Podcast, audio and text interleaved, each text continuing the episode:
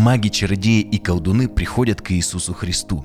Интересно, что их путь начался еще примерно за полторы тысячи лет до рождения Мессии, когда один языческий чародей по воле Божьей провозгласил, что взойдет звезда и укажет на Искупителя, который будет потомком Иакова. Меня зовут Михаил Круков, это подкаст «Вера от слышания». Мы продолжаем с вами разбирать Евангелие от Матфея, это уже шестой выпуск. Обязательно подпишитесь и поставьте лайк и комментарии. Все это помогает подкасту попадать в рекомендуемые. Мы продолжаем разбирать вторую главу. Давайте с вами прочитаем с первого стиха. Когда же Иисус родился в Вифлееме Иудейском в дни царя Ирода, пришли в Иерусалим волхвы с востока и говорят, «Где родившийся царь Иудейский? Ибо мы видели звезду его на востоке и пришли поклониться ему». Сразу же возникает вопрос, что это за волхвы? В греческом тексте стоит слово, которое звучит как «магос» и означает маг, чародей, волф, мудрец, жрец, толкователь снов, астролог и прорицатель. Если проще сказать, то магос – это человек, который занимается какими-то сверхъестественными вещами – ну, или делает вид, что ими занимается. Но э, как вот эти вот магасы оказались у ног младенца Иисуса? Кто они? Откуда они пришли? Э, маги не были просто какими-то колдунами и волшебниками, хотя вот э, русское слово магия происходит именно вот от этого слова э, маг. Э, не были они просто астрологами, хотя и наблюдали за звездами. Магами были вот мудрецы, которые нередко занимали ответственные государственные посты. И даже если они не состояли на государственной службе, то они все равно пользовались вот таким вот достаточно большим уважением благодаря своей мудрости. И греческий историк Геродот говорит о них следующее, что они были племенем жрецов в Персии, почти тем же, что левиты в Израиле. Языческие жертвы можно было приносить только в присутствии мага. Но кроме этого, они были наставниками, учителями и советниками персидских царей. Для простых людей они были мудрецами и духовными людьми, общающиеся с богами. Они были знатоками философии, медицины, естественных наук, предсказателями и толкователями снов. А, для начала вспомним историю о языческом, о языческом прорицателе, маге и пророке Валааме. В книге чисел рассказывается о том, что царь Маав Валак призвал этого языческого волхва проклясть израильтян, но к нему пришел наш Господь и запретил проклинать. Более того, напротив, повелел благословить Израиль. Но что интересно, Бог не только защитил свой народ, но и дал через этого языческого прорицателя пророчество о Христе, о Мессии еще более чем за тысячу лет до его рождения. Прочитаем книгу чисел, 24 главу, 17 стих, я прочитаю вот современный перевод. «Я вижу, что Господь придет, но еще не сейчас. Я вижу, что Он придет, но еще не скоро. Звезда взойдет из племени Иакова, поднимается скипетр от Израиля». Валам был один из самых великих языческих волхвов или магов своего времени. Его пророчество о восхождении звезды от Иакова, конечно же, знали все волхвы, мудрецы и маги, жившие в последующих веках. Это вот пророчество говорило о потомке в еврейском народе, о Мессии, о Христе. А Валам, как и все мудрецы, волхвы или маги, были звездочеты или астрологи, поэтому это пророчество им особо было интересно, потому что в нем в том числе говорилось и о звезде. Впоследствии потомки Валаама, ну, не в смысле, вы знаете, в буквальном по крови, ну, больше по учению, ведь мудрецы, это была такая привилегированная каста, грубо говоря. Ну, они все равно так или иначе знали, друг другу передавали вот эти пророчества. Так вот, э, мудрецы э, предсказывали по звездам появление великих царей, а также взлет, процветание царств, их падение. Ну, как я уже говорил, что они при дворах часто были наняты, что у каждого царя были какие-то такие вот прорицатели. Кстати, с мудрецами или волхвами даже мы можем в истории найти, связывают приход Александра Македонского. То есть их авторитет в том мире был достаточно таким вот значимым. И вот примерно через пять веков после Валаама в Библии можем прочитать о других чародеях. Уже в книге пророка Даниила. Э, смотрите, написано. Во второй год царствования первый стих Навуходоносора, снились Навуходоносору сны, и возмутился дух его, и сон удалился от него. Это великий царь, который завоевал Иудею, разрушил первый храм, самый великий храм Соломона. И вот он спит, видит сны, и велел после этого царь созвать, смотрите, тайноведцев и гадателей, и чародеев, и халдеев, чтобы они рассказали царю сновидение его. Они пришли и стали пред царем, и сказал им царь, сон снился мне, и тревожится дух мой, желая знать этот сон. И сказали халдеи царю по-арамейски, царь, вовеки живи, скажи сон рабам твоим, им, и мы объясним его значение. Но он сказал, нет, а я вам не скажу его значение. Вы мне скажите, что мне за сон снился и что за значение. Они, естественно, не могли сказать, потому что они все-таки, ну, как бы больше, наверное, делали вид, что они э, как-то связывали движение небесных светил. Э, понятно, знаете, есть еще такой термин, наверное, если можете загуглить или слышали его даже часто в разных мотивационных э, курсах приводят в бизнес-тренингах, как самосбывающееся пророчество. Это вот когда вы едете в метро, видите гороскопы, написано, что если вы знаете, под каким вы знаком зодиака написано, вы встретите свою любовь в этом месяце. Естественно, вы уже начинаете смотреть, оглядываться так, где противоположный пол, если кто-то вам вдруг приглянулся или вдруг кто-то на вас посмотрел, вы начинаете искать это, вы начинаете прилагать усилия, э, можно так сказать, чтобы это в кавычках пророчество сбылось. Поэтому есть вот такой термин, как самосбывающееся пророчество, когда ты начинаешь на что-то особое э, внимание уделять, и вдруг это начинает происходить исходить. Но на самом деле, как вы знаете, если вы поставите какую-то цель, то вы начинаете к ней идти, и рано или поздно, так или иначе, все равно ее добьетесь, ну или как-то приблизитесь.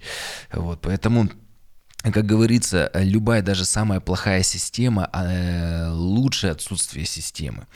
Поэтому здесь точно так же. И э, царь как раз их подловил. Он понимал, что если он им расскажет сон, ну они там э, дадут ему какое-то толкование, потом пройдет время, он скажет, что-то не сбывается, они ему дадут пояснение, вот знаете, одно вот так вот за одним. Но царь не дал себя провести, и поэтому сказал, если вы мне, в общем, не скажете, что за сон, то всех вас казню. И вот смотрите, 24 стих 2.24 вот Даниила, пророка, написано, после всего Даниил вошел э, к Ариоху, а тогда как раз уже после разрушения храма вот эти все иудеи, они были в плену, и э, как раз он выделил такую группу особых мудрецов, э, таких самую элиту из еврейского народа. И они вот при дворце были. И вот смотрите, а, Даниил узнал о том, что царь повелел умертвить вот этих всех мудрецов вавилонских. И он пришел сказать вот этому человеку, э, которому было поручено их всех убить, он говорит, 24 стих, «Не убивай мудрецов вавилонских, веди меня к царю, и я открою значение сна». Интересно, Даниил не сказал, ура, маги, чародеи, сейчас все будут убиты. Смотрите, он решил спасти даже этих, э, ведь по закону они вообще были достойны смерти. Но при этом мы видим, помните, как я уже говорил в э, выпуске «Праведность Иосифа», обязательно посмотрите его, о том, что милость превозносится над судом, о том, что Бог пишет, и Он любит миловать, Он любит прощать. И вот Божьи люди, мы видим в Ветхом Завете, они жили этими принципами, и Он захотел спасти этих э, людей. Смотрите, 48 стих. После уже того, как он пришел к царю, Бог открыл ему этот сон, дал толкование. 48 стих. Тогда возвысил царь Даниила и дал ему много больших подарков и поставил его над всей областью Вавилонскую и главным начальником над всеми мудрецами. И что интересно, потомки этих волхвов или магов, они как раз и пришли ко Христу. Но написано дальше, Даниил просил поставить Сидраха, Мисаха и Авдинага над делами страны Вавилонской, а Даниил остался при дворе царя, поэтому он общался с этими волхвами. И ну, об этом мы еще поговорим. Вообще это описываемое здесь событие, они происходят во время 70-летнего плена евреев, когда царь Навуходоносор захватил Иудею, еще раз, да, проговорим, что и уничтожил э, первый храм, храм Соломона. Об этом вот мы подробно говорили в прошлом выпуске похищение короны. Кстати, недавно вот мы с женой ходили в оперный театр на оперу Джузеппе Верди «Набука», ну или дословно переводить «Навуходоносор». Это поразительно, но там достаточно подробно рассказывается этот библейский сюжет, вот прямо со многочисленными цитатами из Библии, из Библии там экраны стоят, и они поют на итальянском вроде бы, а там на русском языке все это показывается. Очень советую вам сходить на него, очень хорошая евангелизация, если с вами пойдут вдруг ваши неверующие друзья. Можно даже использовать этот выпуск подкаста, рассказать о Данииле, о пророчестве, о Христе, о том, что эти потомки волхвов, прорицателей пришли с дарами к младенцу Иисусу. Ну, вернемся к книге пророка Даниила. Как мы только что прочитали, над магами или волхвами был поставлен пророк Даниил, а значит, они точно знали, что народ Израиля ждет избавителя, великого царя, который покорит весь мир. Им также напомнили про пророчество Ваала, а, Валаама о том, что взойдет звезда великого царя от иудеев, э, которые должны были, ну, они его и так должны были слышать, но если не слышали, точно вот еще раз узнали. Кроме того, э, так скажем, руководитель чародеев, пророк Даниил, был очень уважаем среди них. И они были уверены, что с ним говорит сам Бог. Они, ну только представьте, как они к нему относились. Они его боготворили. Они понимали, что это действительно какой-то особый человек. Ведь только он смог разгадать сон царя, а они не смогли. Поэтому на сто процентов они поверили и приняли его пророчество о седьминах. Это даже не подлежит никакому сомнению.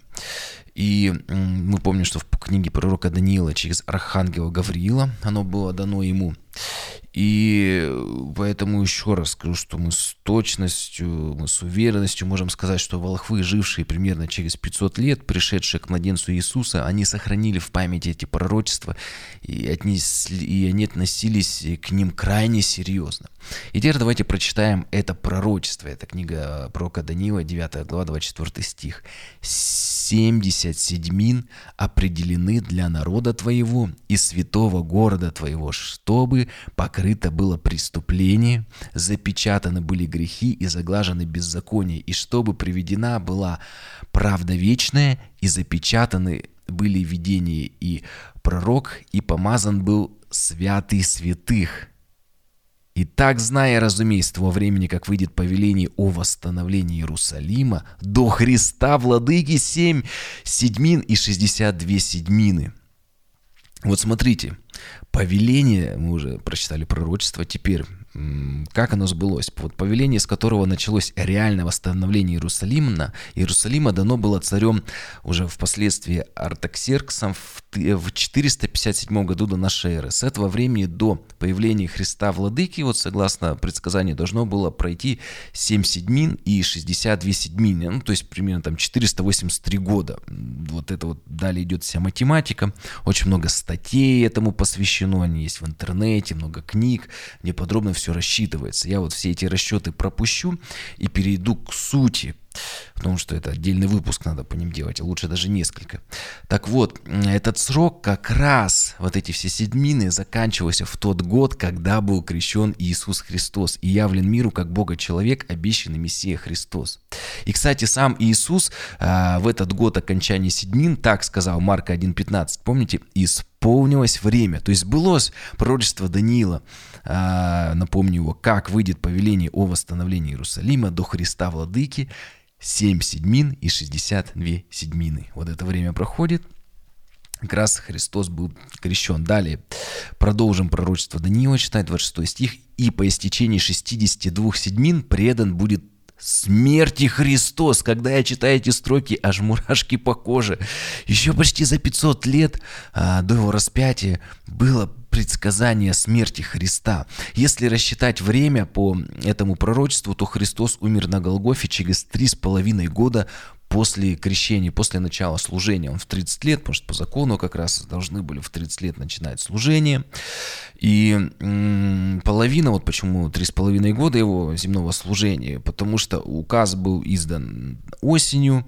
Ну вот, как я обещал, что все нюансы математики я пропущу, но вот как раз по вот этим вот историческим документам, э, ну, что он был распят на Пасху, мы тоже знаем, вот когда хотя бы весна-осень, мы понимаем, что его земное служение было три с половиной года, потому что, честно говоря, до этого выпуска я видел разные комментарии, кто-то говорит, что полгода, ну, Пасхи считают по Евангелиям, кто-то там три с половиной года, кто-то два по-разному. Ну, вот через это пророчество, вот эту всю математику, скрупулезно всю прочитав, изучив, э, но это надо с доской, с наглядными материалами ее все подавать, потому что так, на слух или вот просто если вы смотрите, это, конечно, очень сложно передать.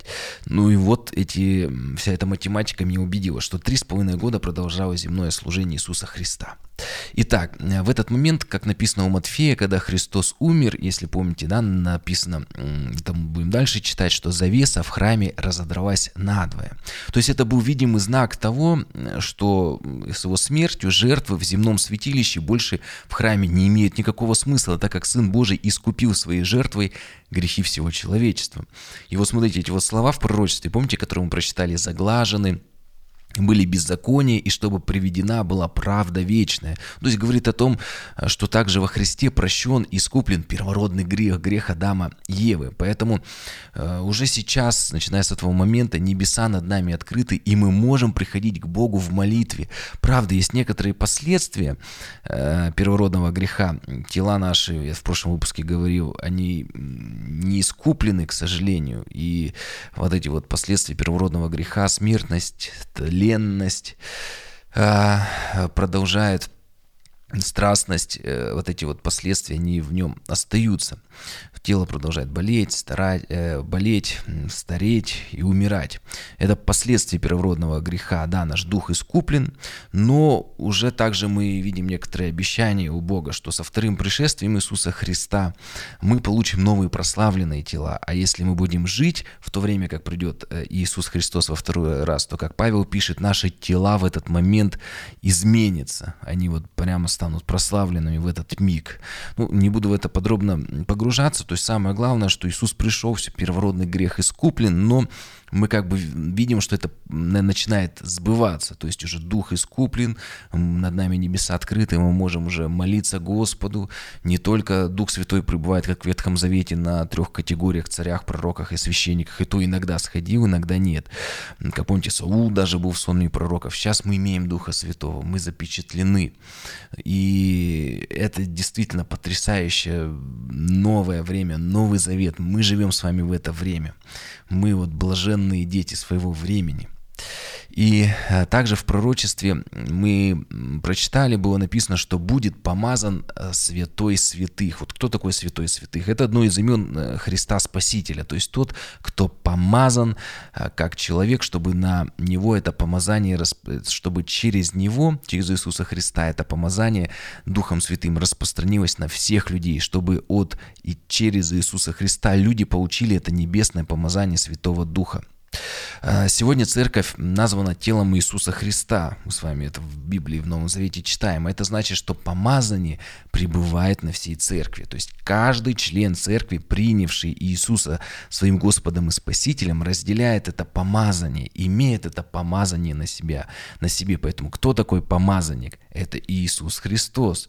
Э, Христос церковь тело Иисуса Христа. Значит, каждый э, член церкви, кто принимает Иисуса Христа своим Господом и Спасителем, является также помазанником, в том плане, что мы разделяем это помазание Христа.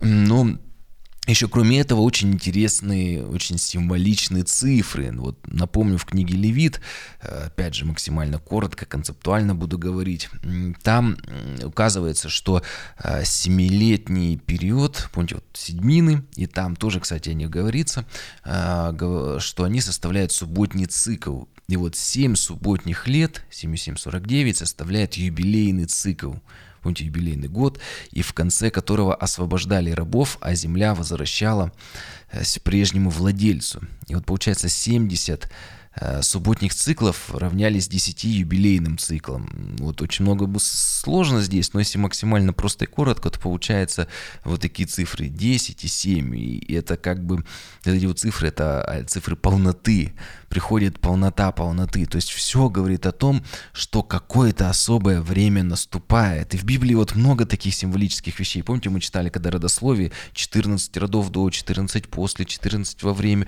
Э, о чем здесь говорит, что 14 это значение имени Давида. То есть все родословие говорит о том, что Иисус потомок Давида. И вот здесь также мы видим э, вот эти вот седьмины, что это вот полнота приходит также с, э, с Торой. Видим, это говорит о том, что приходит время освобождения э, рабов, какое-то особое время, когда мы с вами, все, все человечество, рабы греха, будут э, иметь возможность освободиться, если примут эту искупительную жертву. Помните, как в Матфея 1.21 мы с вами уже читали, написано, что родит же сына и наречешь ему имя Иисус, ибо он спасет людей своих от грехов их. И вот пришел вот этот вот, э, так скажем, главный юбилейный год в истории всего человечества, этого полнота времен, когда рабы греха получили возможность освободиться от этого вот первородного бремени, от первородного повреждения и стать уже рабами Иисуса Христа. Но об этом мы еще потом более подробно поговорим. Продолжим. Последний э, стих прочитаем по поводу э, пророчества Данила, 26 стих 9-26. «А город и святилище разрушены будут народом вождя, который придет». Ну, по математике это выходит 70-й год. Год разрушения второго храма. Того самого, как мы говорили в прошлом выпуске, который реконструировал Ирод Великий. Кстати, эта реконструкция продолжалась и после его смерти. И когда она закончилась через 5-6 лет, вот после окончания этих всех работ, приходит римская армия под предводительством будущего императора Тита и полностью его разрушает. Вот эта вся грандиозная стройка, все они делали, делали, делали. Если не, не созиждет Господь вот этой, все, всех работ, напрасно трудились строители, и все было полностью разрушено. Таким образом, мы видим, что все части пророчества Даниила, они сбылись э, вот одно за другим. И вообще вместе с, с э, тем, как исполнилось все пророчество, заканчивается, так скажем, эпоха Ветхого Завета и наступает время Нового Завета. И теперь давайте еще раз прочитаем э, первые стихи второй главы. «Когда же Иисус родился в Вифлееме Иудейском в дни царя Ирода, пришли в Иерусалим волхвы с востока и говорят, «Где родившийся царь Иудейский? Ибо мы видели звезду его на востоке и пришли преклониться ему, поклониться. Эти волхвы были, как мы уже говорили, потомками тех чародеев, над которыми царь Навуходоносор поставил начальником пророка Даниила. Они прекрасно знали время пришествия великого царя, искупителя в точности. Вот они уже знали год, как раз год приходит.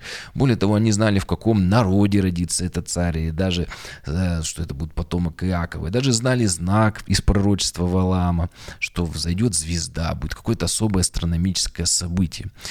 А волхвы в том числе были и астрологами, пытающимися, помните, как говорил, связать движение звезд с событиями в судьбах людей. И вот когда пришло время, волхвы-звездочеты увидели новую звезду на небе, э, невидимую от сотворения мира. Вот они увидели такое чудо, новое творение, и они последовали за звездой. Они знали, куда идти в Иерусалим, в столицу, где должен был родиться царь потомок Иакова. И начали всех расспрашивать об этом. Все логично. Сразу же становится третий стих читаем. Писание раскрывается на наших глазах. Услышал это Ирод, Царь встревожился, весь Иерусалим с ним, они же пришли, говорят, у вас царь родился где? А там же караван пришел целый, кстати, волхвы, они же тем более все с дарами пришли, там разбойники могли отнять. Э, вот поэтому там много их было, с охраной, вооруженные, такие красивые, помпезные, просто весь Иерусалим пришел в движение, четвертый стих.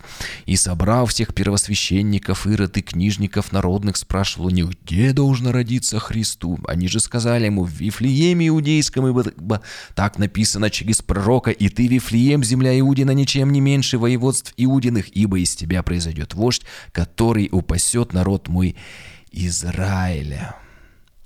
Они пошли туда, куда их послал Ирод, и все мудрецы иудейские, сразу возникает вопрос, а они-то почему не пришли? Ведь пророчества все для них же были Они же богоизбранный народ. А они как-то вот, ну, Иисус пришел, Христос, да, вообще, ну и ладно.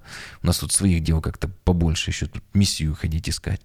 Поразительно, поразительно. Какие-то язычники, эти маги пришли, им до Христа обещанного больше дела, чем тому народу, которому, по сути, Иисус, который в первую очередь, ради которого Мессия это и пришел. 11 стих, вот они наконец, 10 стих, увидев же звезду, они возрадовались радостью весьма великой. А, и, войдя в дом, увидели младенца с Марией, матерью его, и пав поклонились ему, и, открыв сокровища свои, принесли ему дары золота, ладан и смирну. И, получив во сне откровение не возвращаться к Ироду, иным путем отошли страну свою. Смотрите, Иоанн Златоуст так э, пишет, такой комментарий. Христос с самого начала отверзает дверь язычникам, желая через чужих научить своих. Так как иудеи, непрестанно слыша пророков, возвещавших о пришествии Христа, не обращали на то особого внимания, Господь внушил этим язычникам прийти из отдаленной страны, расспрашивать о царе, родившемся у иудеев. То есть им нет дела, язычники приходят, у вас же Мессия к вам пришел. Алло, вы вообще в курсе нет? Я говорю, да, ну да, написано Вифлеем, идите Вифлеем и дальше за свои дела. Поразительно.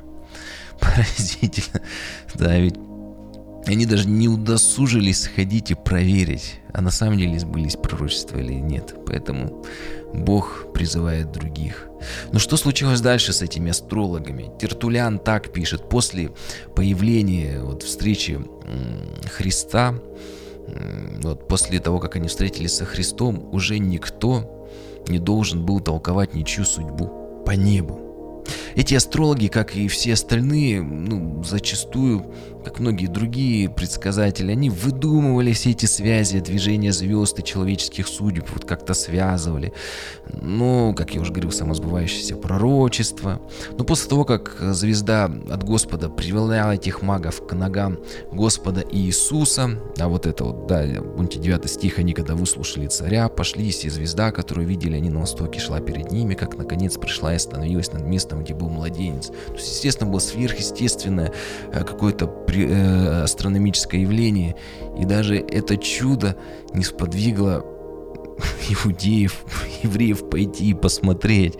Они смотрят, то звезда по небосклону куда-то идет. Ну и ладно. Так, что у нас там сейчас по плану? Э, это поразительно. И после этой встречи им уже когда они встретили Иисуса Христа, уже не нужно было вопрошать звезды о своих судьбах потому что сам Иисус стал их путеводной звездой. И сегодня все верующие в Иисуса Христа имеют Духа Святого. Мы имеем Духа Святого, который ведет нас по жизни. Мы с вами движимы этим Духом Святым. Может возникнуть вопрос, а как нам с вами сегодня относиться к звездному небу и астрологии? Точно так же, как и волхвам. Все звезды указывают на Иисуса Христа. Ведь звезды — это тоже Божье творение. Вот помните, прочитаем филиппийцам 2.9.10 написано, что Бог превознес э, Иисуса и дал ему имя выше всякого имени, дабы перед именем Иисуса Христа преклонилось всякое колено небесных, то есть колено на небе, земных и преисподних. Все звезды указывают на Христа, поэтому э, верят ли христиане в астрологию? Если, по примеру волхов, то да, звезды, как и все творение, говорит и указывают на Христа, если в этом плане. Наверное, еще последнее скажу, вы слышали о двух видах откровения Бога. Первое это вот сверхъестественное, божественное откровение, оно это священное писание. И второе это естественное откровение или общее откровение, открови, открытие Богом самого себя посредством сотворенного мира, через природу, через вселенную. Поэтому Бог открывает себя и открыл своего Сына в том числе и через звезды. Вот когда взошла новая Вифлеемская звезда. Но вот цель этой звезды была одна – привести этих магов, магос, магов ко Христу. Поэтому не так важно, кто и в каком состоянии пришел ко Христу. Маги, чародеи, колдуны, астрологи, звездочеты. Важно, каким человеком ты станешь после встречи со Христом. Матфея 2, 11, 12. И получив во сне откровение, не возвращаться к Ироду иным путем отошли в страну свою. От кого получили эти маги откровения? От Бога. Бог стал с ними говорить после встречи с Иисусом. И так случается с каждым, кто придет ко Христу. Бог начнет тобой говорить через свое слово. Ты будешь направляем Духом Святым. Не так важно, кто и в каком состоянии приходит ко Христу. Главное то, что Иисус Христос после этой встречи изменит всю твою жизнь. И никакая астрология, гадание, предсказания тебе уже не будут нужны. Это был подкаст «Вера от слышания». В следующем выпуске мы продолжим разбирать Евангелие от Матфея. Обязательно подпишитесь на канал, поставьте лайки, комментарии. Все это помогает продвижению подкаста в интернете, продвижению Евангелия в интернете. Также есть сайт подкастмк.ком, там вы можете узнать, как поддержать этот проект. Благословений!